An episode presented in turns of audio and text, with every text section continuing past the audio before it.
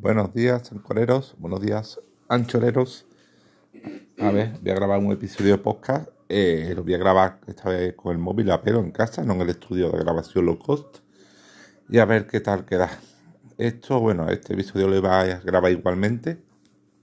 Pero a raíz de un episodio que he escuchado, pues se ve un poco reforzado. Y es que, mm, de verdad, algunos son cansinos. Y sobre un tema que muchos seguramente los que sé de España no conocéis, es que ya es un poquito, no voy a decir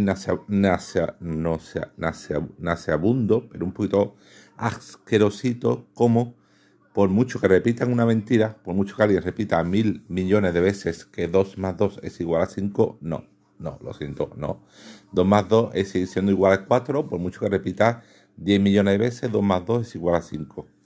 Y los que no sé en España, sé de España, en España una cosa se llama impuesto de sucesiones, que su nombre lo dice, cuando tú falleces y tus eh, herederos heredan eh, lo que sea, pues se aplica dicho impuesto. Bueno, pues resulta que dicho impuesto en España en la mayoría de comunidades, creo que en alguna no, pero en la mayoría de comunidades está bonificado en casi todos los casos, y por ejemplo donde yo resido en Andalucía, si eres heredero directo y la sucesión creo que no era mayor de un millón de euros, está bonificada en 99%. Vamos, que prácticamente eh, lo que siempre ponen como ejemplo, además que gracioso, pues esta persona escuchar el podcast era de Andalucía, yo pensando tú en qué universo vives, porque eso que está diciendo es mentira. En Andalucía, eh, si da mm, lo, típico que ponen como ejemplo, si donas un piso a tus hijos, tu, tu hijo hereda un piso, creo que prácticamente o no pagaban nada o lo que pagaba era una miseria. Creo que el impuesto en ese caso estaba bonificado en 99% en Andalucía. Es decir, en Andalucía, el caso típico, que es el caso mayoritario, pues si tú falleces y dejas el piso que has estado pagando toda tu vida y has estado ahorrando para pagarlo, dejas a tu hijo, tu hijo no paga nada. O sea, pero eso, que es, repito, es así creo en la mayoría de comunidades de Andalucía, pues ya los de Run Run, que de esto va este episodio, ¿vale? Este episodio va sobre los que están con el Run Run del comunismo o libertad. O sea, como si. como si el capitalismo. Porque al fin y al cabo es el capitalismo que practican todos los políticos, ya sea de un color u otro, ya sean de izquierda derecha, blanco, rojo, progresista, conservadores, como si lo que practican, que es el comunismo puro y duro, tuviera algo que ver con el comunismo. o sea, y como ellos, los adalides de la libertad, de, de mm, del progreso, eh, son lo contrario al comunismo cuando es el capitalismo, amigos, que sí, que, que, todos los de políticos, en eso estoy totalmente de acuerdo con estas personas, el capital, todos los políticos sean de un, de un otro, de un símbolo otro, de un color otro, defiende, bueno, el capitalismo realmente no, defienden el neocapitalismo, que efectivamente se basa, el neocapitalismo se basa en el empobrecimiento de las clases medias y en cada vez más ricos y pobres, como volver al, al capitalismo de los orígenes.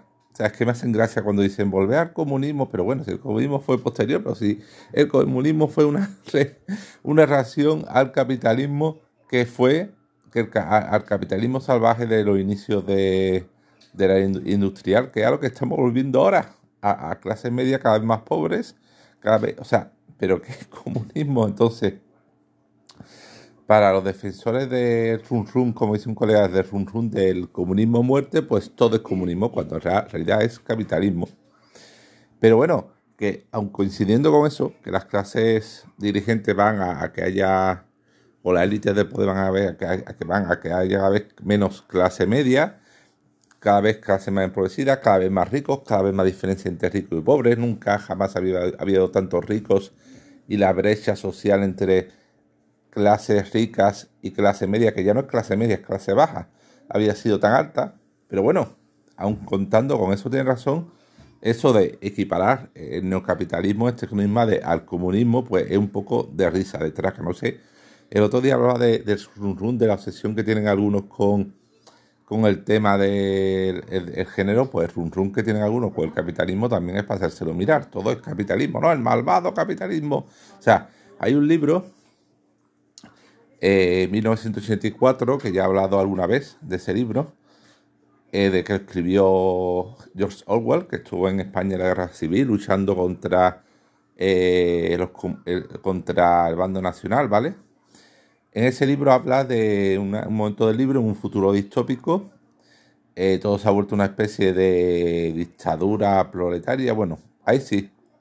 Y ahí sí es cierto que, digamos, porque el libro fue escrito en gran parte contra el comunismo de, Rusia. ¿Vale? El gran hermano, que hace referencia a Lenin, con, la imagen esa de los grandes bigotes.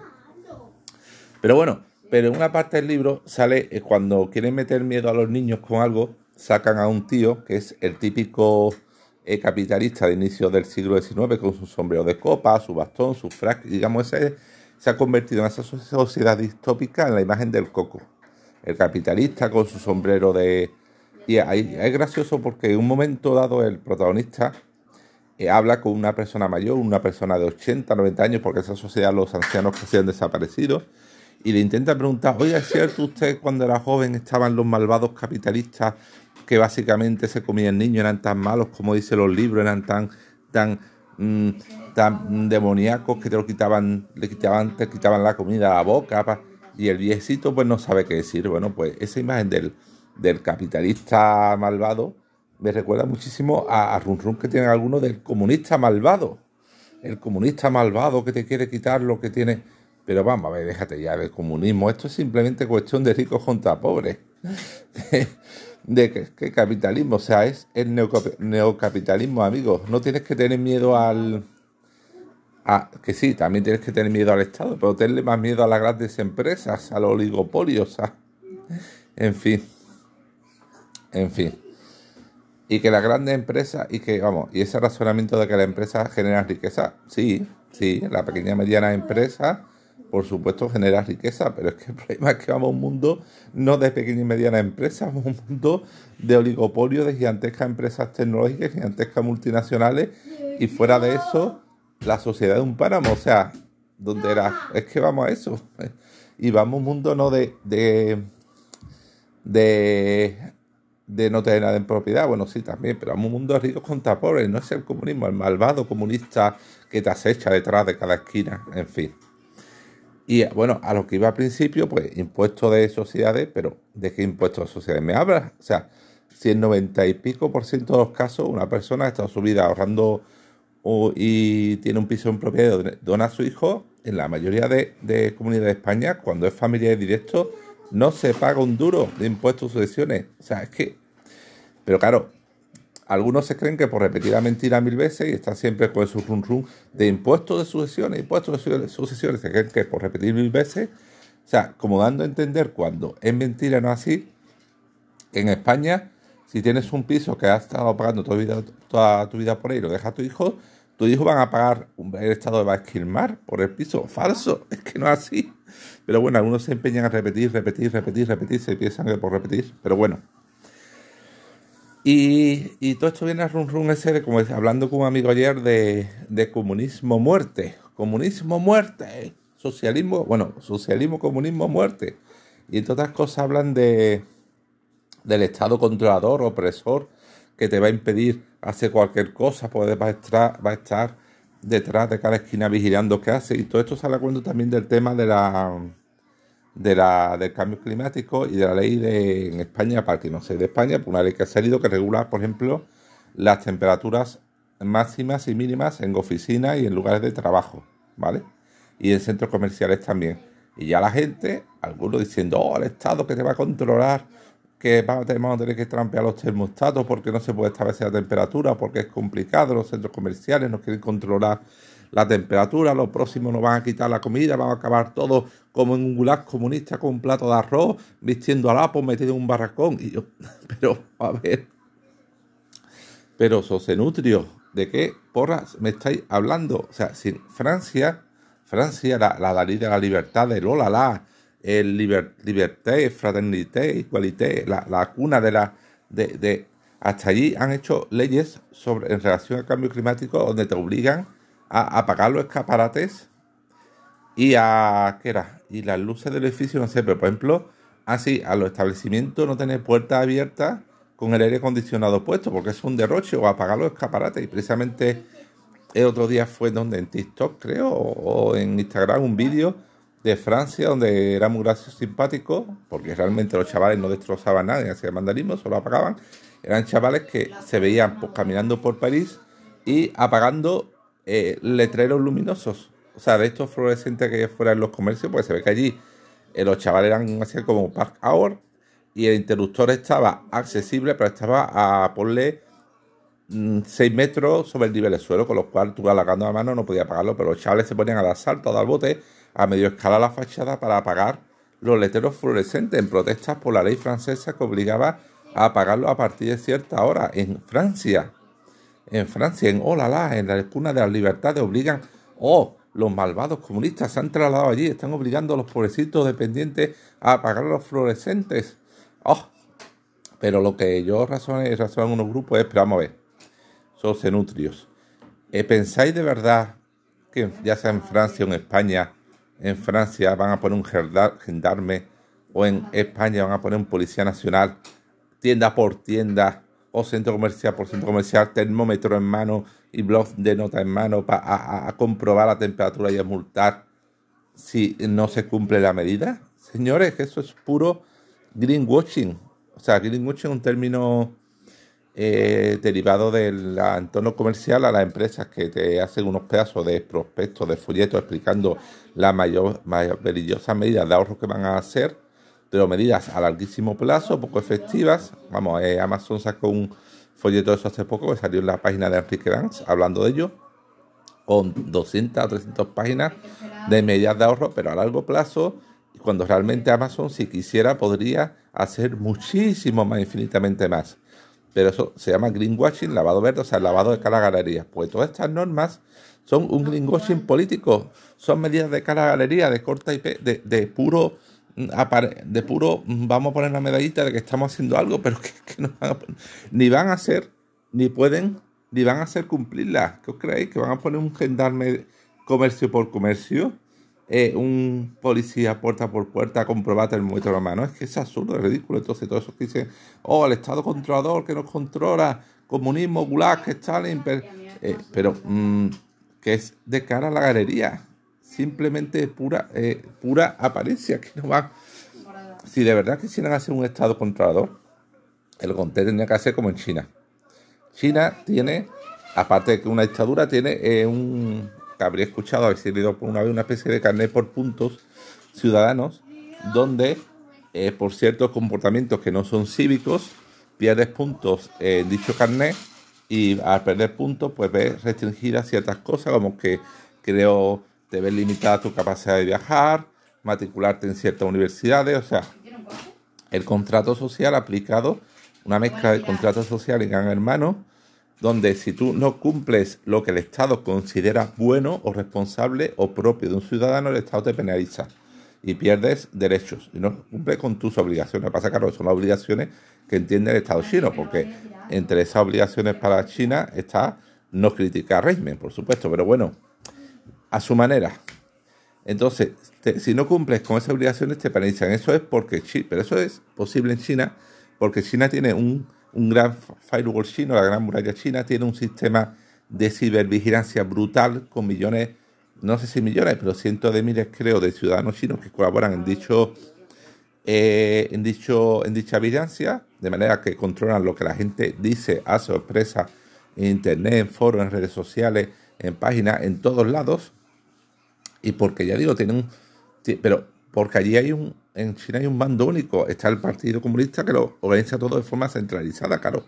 Eso que no lo tiene ni Cuba ni Rusia, ese sistema de vigilancia policial en Internet, es porque China está centralizada y tiene un mando único, el Partido Comunista, y allí es obediencia y sumisión total absoluta al Estado, pero no tienen lo que tenemos en España.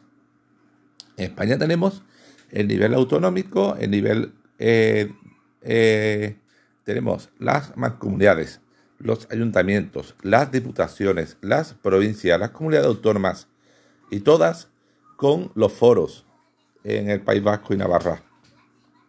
Y todos con su padre y su madre, sus propios sistemas, sus propias medidas, sus propios sistemas de control, de recaudación, de pagos, sus, eh, sus cientos de miles de personas que viven de esos, de esos niveles, que están enchufados viendo la teta, de la teta, y claro, con tantos niveles y tanta descoordinación, como yo digo, las taifas, esto es mención, bueno, otro día explicaré lo significa porque viene de los reinos de taifas. Digamos, con las taifas españolas, pues eso en España es imposible, porque es que aquí no se puede controlar nada, y menos crear un sistema de gran hermano cibernético vigile todo, porque eso obligaría a una unificación, a centralizar, a compartir datos, a que todos los sistemas estén interconectados, y eso aunque se está consiguiendo en la medida, medida pues yo digo, trabajo en la administración eh, del Estado, la administración pública de la Junta de Andalucía y los sistemas están cada vez, están cada vez más interconectados entre sí, cada vez se comparte más información, se envían datos de uno a otro, pero se intercambia información, no están conectados, no está todo centralizado, entonces hasta que no esté todo centralizado no va a ser posible ese gran hermano chino que nos vigila y al que todos temen, con lo cual a lo mejor se llega a eso, no digo que no, pero aún queda mucho, por lo menos en España, aún queda mucho para poder llegar a eso. Entonces, eso todavía no es posible, con lo cual ese run run que ya digo que vienen todo el día, todo, todo, están todo el día machacando alguno de comunismo, muerte, pues no, no, por favor, no, olvídate de comunismo. Es, es el, es, en Estados Unidos había algo hace tiempo, es una frase que es, es el mercado estúpido en relación a algo, algo que contestaron, a no sé qué, tendría que buscar sentido de la frase. Pues algo aplica a mí. Aquí no es el comunismo, amigo, es el mercado, es el neocapitalismo.